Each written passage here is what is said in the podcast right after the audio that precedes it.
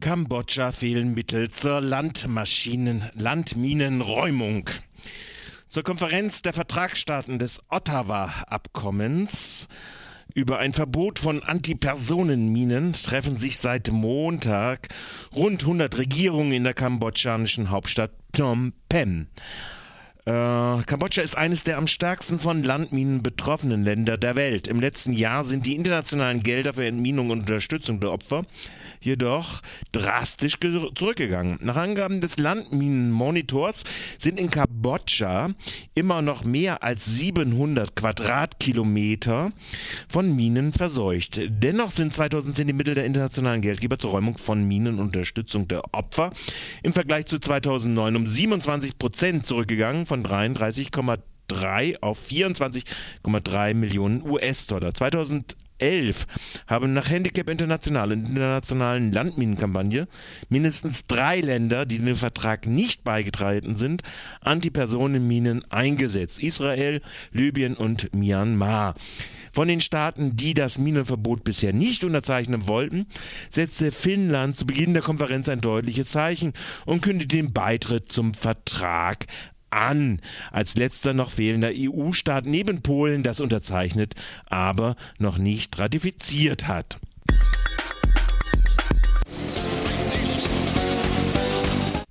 Ja, da geht es ja ein bisschen wieder hier hin und her. Äh, da weiß man ja gar nicht, weshalb das so hin und her geht. Überlebende der Bofallopfer rufen wegen Sponsor Dow zu Boykott der Olympischen Spiele auf.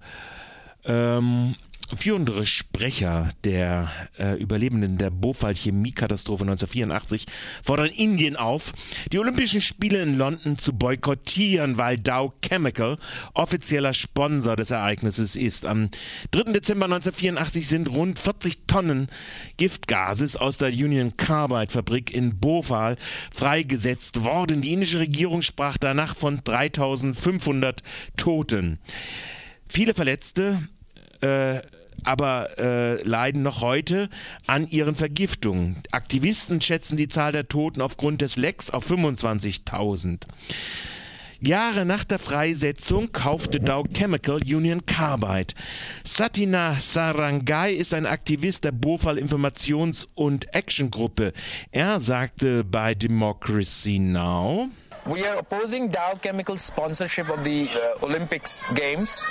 Wir sind gegen die Sponsorenstellung von Dow Chemicals bei den Olympischen Spielen in London, weil Dow sich immer noch seinen Verpflichtungen gegenüber den Opfern vom Bofall entzieht, ja flieht. Es war die schlimmste industrielle Katastrophe der Industriegeschichte. Dow als Eigner von Union Carbide ist verantwortlich dafür, die Angehörigen der 25.000 Toten genauso wie die lebenden Vergifteten und fortgesetzt Kranken und den halben Millionen Menschen in Bhopal zu entschädigen people in Bhopal. Etwa 50 Islamisten haben den Zugang zur Manuba-Universität in Tunesien blockiert. Damit haben sie der AP zufolge gegen das aus ihrer Sicht zu liberale Bildungswesen demonstriert. Die Islamisten hätten vor der Universität kampiert und Studenten den Zugang zu den Fakultäten für Englisch und Französisch verwehrt. Die Islamisten fordern nach Geschlechtern getrennte Unterricht und die Aufhebung des Kopftuchverbotes an den Universitäten.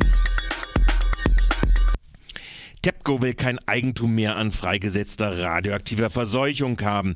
Die Anwälte des TEPCO-Konzerns haben während eines Gerichtsverfahrens ernstlich die Auffassung vertreten, dass TEPCO deshalb nicht für die Dekontamination der radioaktiv verseuchten Landstriche zuständig sei, da das Eigentum an den radioaktiven Substanzen, die die Daiichi-AKWs freigesetzt haben, wie zum Beispiel die langlebigen radioaktiven Isotope Cesium 137 oder Strontium 1990 nun an die Grundeigentümer übergegangen sei. Ein Tokioer Distriktgericht hat diese Auffassung zwar nicht unmittelbar geteilt, aber zugleich die Aufgabe der radioaktiven Entseuchung den Gemeinden und Landkreisen zugewiesen. Das Verfahren geht in die Berufung. Polen will in den nächsten zwei Jahren zwei neue Atomkraftwerke bauen. Wie die Nachrichtenagentur AP berichtet, soll das erste Atomkraftwerk bis 2020 in der Nähe von Gdansk entstehen. Als Laufzeitziel nennt Warschau 60 Jahre. Bis Anfang Januar des kommenden Jahres haben die Regierung vom Bund und Ländern sowie die Bürgerinnen in Deutschland die Möglichkeit, im Rahmen einer grenzüberschreitenden strategischen Umweltprüfung die Pläne zu prüfen und zu bewerten. Gegen das Atomprogramm Polens will die Bundesregierung entgegen früherer Planung offenbar offenbar nun doch Stellung beziehen. Das habe das Umwelt Bundesamt, Umweltministerium in Berlin dem zuständigen Bundestagsausschuss zugesagt. Der Castor strahlt und strahlt jetzt drinnen im Zwischenlager. Der Castor ist seit gestern Abend im ohnehin strahlenden Zwischenlager Gorleben eingefahren, nicht ohne dass zuvor massiv Menschen von Polizeigewalt verletzt wurden. Greenpeace hat beim am Montag vorgenommenen Strahlenmessung im Verladebahnhof Danneberg zuvor erneut auf die hohe radioaktive Strahlung in direkter Umgebung der Castor-Behälter hingewiesen. Selbst in einer Entfernung von 14 Metern von den Containern habe noch eine Neutronenstrahlung von 4,5 Mikrosievert festgestellt werden können. Dies entspricht dem 600-fachen der Strahlung, die noch wenige Stunden vorher am selben Ort gemessen wurde. Die Belastung sei laut Greenpeace für die Anwohnerinnen und Anwohner, die Demonstrierenden und das Begleitpersonal extrem hoch. Im Zusammenhang mit der Messung wies die Umweltschutzorganisation außerdem darauf hin, dass jeder einzelne Castor-Behälter das Vierfache der Radioaktivität enthalte, die bisher bei der Reaktorkatastrophe in Fukushima freigesetzt wurde. Laut Greenpeace sei die Lagerung dieser Kastoren in einer Halle, die nicht einmal ausreichend gegen möglichen gewaltsamen Angriff von außen geschützt sei, vollkommen unverantwortlich. Brandstiftung in Fürth. Am Samstagabend wurde in Fürth ein Brandanschlag auf das Auto eines bekannten Antifaschisten verübt. Gegen 22.30 Uhr war das Feuer durch einen Passanten bemerkt worden, der es mit Hilfe eines Feuerlöschers notdürftig löschte. Ein übergreifender Flammen auf andere Fahrzeuge oder Wohnhäuser konnte so zwar verhindert werden, allerdings entstand an dem betroffenen Pkw trotzdem ein Totalschaden. Die antifaschistische Linke Fürth, kurz ALF, warf der Polizei in einer Pressemitteilung schlampige Ermittlungen vor, da der Tatort durch die eingesetzten Beamtinnen nur notdürftig abgesichert werden, worden sein soll. Nach Angaben der Antifaschistinnen wurde seitens der eingesetzten Polizeibeamten auch ohne eine weitere Absuche der Umgebung des Tatorts verzichtet. Am Sonntag fanden Antifaschistinnen jedoch in unmittelbarer Nähe des Tatorts weitere Grillanzünder, die mutmaßlich als Brandbeschleuniger eingesetzt wurden. In den letzten Jahren kam es in Fürth immer wieder zu Anschlägen auf Antifaschistinnen und deren Eigentum. Bisher konnte die Polizei allerdings keine Ermittlungserfolge erzielen, wie sie ja auch nicht die Terroranschläge der braunen Zelle von Zicker aufgeklärt hat in Nürnberg.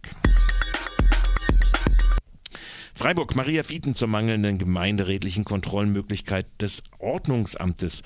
Vor gut zwei Wochen haben die Samba-Gruppe, die Sambastas alle, alle Fraktionen des Freiburger Gemeinderates darauf hingewiesen und in Kenntnis gesetzt, dass ihre rechtswidrig beim deutsch-französischen Gipfel im Dezember 2010 beschlagnahmten Trommeln beschäftigt, beschädigt aus der Obhut des Ordnungsamtes zurückgekommen sind.